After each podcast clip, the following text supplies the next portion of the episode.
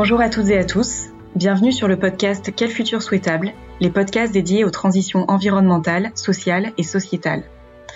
Parce que nous souhaitons impulser un changement et dessiner les contours d'un avenir plus durable, nous réfléchissons à la manière de répondre différemment aux grands besoins de l'humanité. Se nourrir, se loger, se déplacer, se soigner, communiquer et se vêtir. À chaque épisode, les experts de l'OAT décrypteront la manière dont ces besoins sont adressés aujourd'hui et quelles transformations sont à imaginer pour demain. Cet épisode est le deuxième volet de la série consacrée à l'agroécologie et nous allons parler aujourd'hui de la stratégie d'engagement de la filière cognac avec Laetitia Four, responsable développement durable du BNIC, et Iwan Penverne, associé au sein de l'équipe Sustainability de Deloitte France. Iwan, peut-être pour commencer, pouvez-vous nous rappeler très rapidement ce que l'on désigne par le terme d'agroécologie?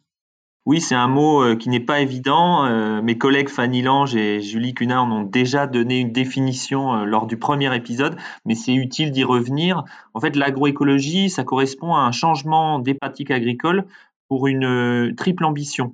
D'une part, il s'agit de renforcer la résilience des exploitations agricoles face à la crise climatique. il s'agit aussi, un deuxième point, de répondre à l'attente des consommateurs d'une alimentation saine et durable. Et puis enfin, il s'agit de maximiser les services environnementaux que peut rendre euh, l'agriculture, comme la séquestration euh, carbone, ou de limiter les impacts négatifs, dont la perte de biodiversité. Donc c'est une ambition, c'est une triple ambition assez large, mais on comprend à quel point cette transition agroécologique est nécessaire. Merci beaucoup Iwan pour ces éléments de définition.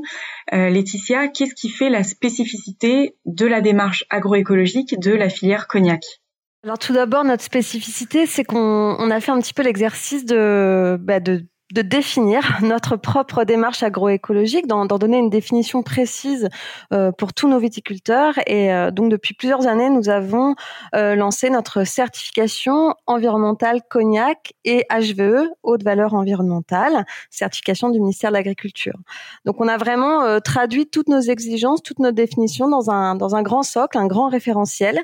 Et nous avons fixé notre objectif pour 2028 que toutes nos exploitations soient certifiées donc 100% de nos 4200 euh, viticulteurs certifiés en 2028. Euh, à date, nous avons 149 exploitations qui sont déjà certifiées et plus de 2500 de nos viticulteurs qui se sont engagés dans cette grande démarche d'agroécologie. Euh, pour nous, ce qui est important, c'est vraiment, euh, et, c'est peut-être vraiment là notre spécificité également, c'est de, lancer un collectif autour de cette démarche. Et c'est bien le BNIC qui, pilote cette grande stratégie euh, en impliquant de nombreux partenaires, qu'ils soient euh, techniques euh, ou professionnels. et c'était également important pour nous de s'appuyer sur le socle HVE, haute valeur environnementale, donc la certification environnementale du ministère de l'Agriculture. c'est important pour nous d'avoir ce socle et d'y rajouter nos propres exigences euh, spécifiques à la filière cognac, euh, notamment sur l'utilisation des produits euh, phytosanitaires, sur le désherbage chimique et le dialogue avec les riverains, par exemple. Et notre exigence est, est, forte, nos objectifs sont ambitieux, mais notre spécificité, elle est aussi là sur l'anticipation, puisqu'on est sur un produit euh, d'assemblage et de vieillissement. Donc, euh, nous devons euh, anticiper jour après jour sur ces questions d'agroécologie. Merci Laetitia. Alors peut-être pour compléter, comment comptez-vous valoriser les efforts des viticulteurs? Alors c'est vrai que pour nous, ben, c'est essentiel hein, de, de, valoriser tous ces efforts et, et toute cette transition. Euh, alors notamment euh, en communiquant de manière euh, positive et proactive euh, bah, sur toutes les bonnes pratiques viticoles, sur les bonnes conditions de production euh, du cognac, qui est un produit d'excellence et, et d'exemplarité. et puis ce qui est aussi un peu spécifique à notre filière, c'est que cette démarche est vraiment construite par nos deux familles, de la viticulture et du négoce cognac, donc les grands grandes maisons de cognac qui exportent notre produit sont partie prenante de cette euh, démarche d'agroécologie, de cette certification environnementale. Et euh, c'est également ces négociants euh, qui valorisent tous les efforts des viticulteurs qui sont engagés dans la démarche, soit en donnant des, bah, des primes d'achat sur les eaux de vie ou également en ayant un accompagnement financier sur, sur l'accompagnement technique, par exemple. Cette co-construction, c'est vraiment ce qu'on essaye de, pousser dans toutes les filières agricoles euh, françaises. Et c'est sans doute l'une des forces de la filière cognac que de réussir à, réunir autour de la même table, euh, parce que Laetitia a appelé les familles, euh, les agriculteurs et les négociants, l'amont et l'aval, ils se penchent ensemble. Euh, enfin, on a pu le voir chez Deloitte en accompagnant euh, cette transformation. Ils se penchent ensemble sur le business model de leurs engagements, sur sa valorisation sur le marché. Et c'est là l'une des clés du euh, progrès. On a parfois du mal à faire ailleurs, c'est déciloter les différents maillons de la chaîne, que tout le monde se parle, de l'agriculteur au distributeur, pour discuter ensemble du partage de la valeur. Ça n'est pas évident, il faut une gouvernance souvent dédiée. Et cette gouvernance, elle existe déjà dans la filière cognac et c'est l'un des, atouts de cette filière. Merci beaucoup à tous les deux. Euh, Laetitia, pouvez-vous revenir sur les objectifs que vous êtes fixés pour les prochaines années? Oui, alors comme je le disais, notre objectif, c'est que 100% de nos viticulteurs soient certifiés en 2028. Euh, on ne s'est pas fixé cette date euh, par hasard. Euh, euh, bien évidemment, on est toujours sur notre filière d'excellence dans l'anticipation de la norme et on souhaite toujours aller au-delà de la norme. et donc, vous voulez proactif par rapport aux objectifs qui avaient été donnés, euh, notamment dans la loi Egalim, euh, qui abordait l'intégration de, de certifications environnementales dans les cahiers des charges pour 2030. Euh, voilà, donc on voulait anticiper ce qui sera peut-être la norme de 2030. C'est pour ça qu'on s'est fixé l'objectif de 2028. Et on est quand même parti sur un système basé sur le volontariat. Et on croit vraiment dans l'effet d'entraînement, dans l'effet de groupe et dans la stratégie collective pour arriver à tenir notre objectif de 100% en 2028.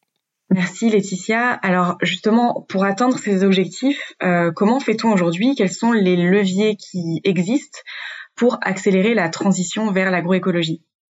Bah, tout d'abord, on s'applique à un meilleur fléchage euh, des fonds publics et privés pour dérisquer la transition, parce qu'effectivement, euh, ce changement de pratique agronomique, il ne se fait pas sans risque pour les agriculteurs.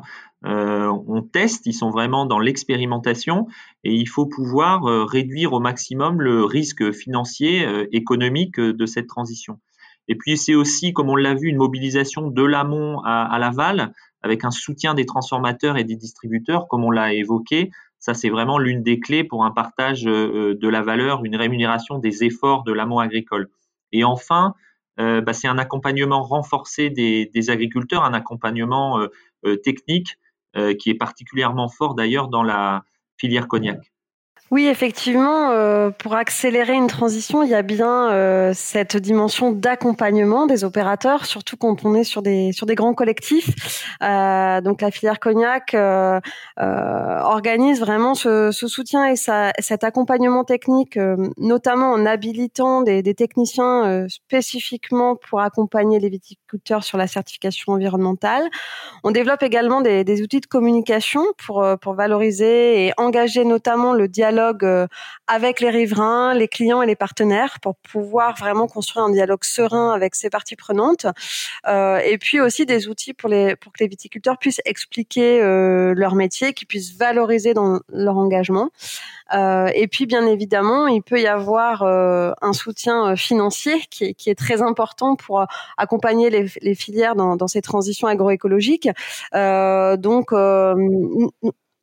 nous avons euh, tout un dispositif euh, d'aide que nous pouvons actionner, d'aide publique euh, notamment. Nous pouvons également réaliser des partenariats et, et, ça a été le cas sur les dernières années en ce qui nous concerne avec l'agence de l'eau Ador-Garonne, par exemple, pour aider aux investissements. Et puis, comme on le disait tout à l'heure, c'est vraiment pour nous une démarche de filière et bah, les leviers s'activent également en interne dans la filière Merci beaucoup euh, à tous les deux. Alors si on se projette un petit peu euh, dans l'avenir, quelles sont euh, les prochaines étapes en matière d'agroécologie? Alors c'est vrai que voilà aujourd'hui on travaille sur sur des, des, bonnes pratiques viticoles de court et, moyen terme. Hein.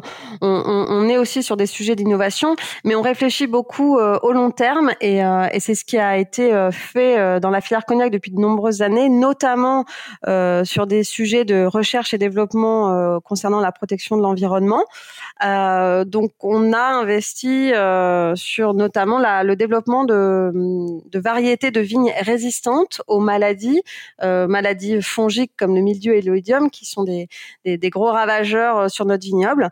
et donc, on espère avoir dans les prochaines années un nouveau matériel végétal qui nous permettra vraiment d'aller plus loin dans la transition agro agroécologique et notamment sur la réduction de l'utilisation des pesticides, de franchir vraiment des, des seuils de, de rupture pour aller plus loin. Donc pour nous, voilà, l'investissement dans dans la recherche et le développement et dans l'innovation sont, primordiales et c'est vraiment des efforts euh, de long terme que, que la filière cognac euh, développe. Laetitia a parlé de l'amont, mais sur l'aval, euh, l'enjeu désormais, c'est aussi d'embarquer les consommateurs, que les consommateurs soient acteurs de cette transition. Il s'agit de mieux les informer, de justifier aussi parfois le surcoût qui est associé à l'agroécologie. Euh, parce qu'il n'y aura pas de transition en fait sans, modification de la demande. C'est pas qu'un sujet d'offre, c'est aussi un sujet de, demande des consommateurs. Et là aussi, euh, il y a une transition qui est, qui est nécessaire dans les prochaines années. Merci beaucoup à tous les deux, Laetitia et Iwan, pour euh, ces éclairages sur la démarche agroécologique de la filière cognac. Nous nous retrouvons prochainement pour un épisode consacré aux consommateurs acteurs sur l'ensemble de la chaîne alimentaire. Merci à tous d'avoir suivi ce nouvel épisode de Quel futur souhaitable. À très bientôt.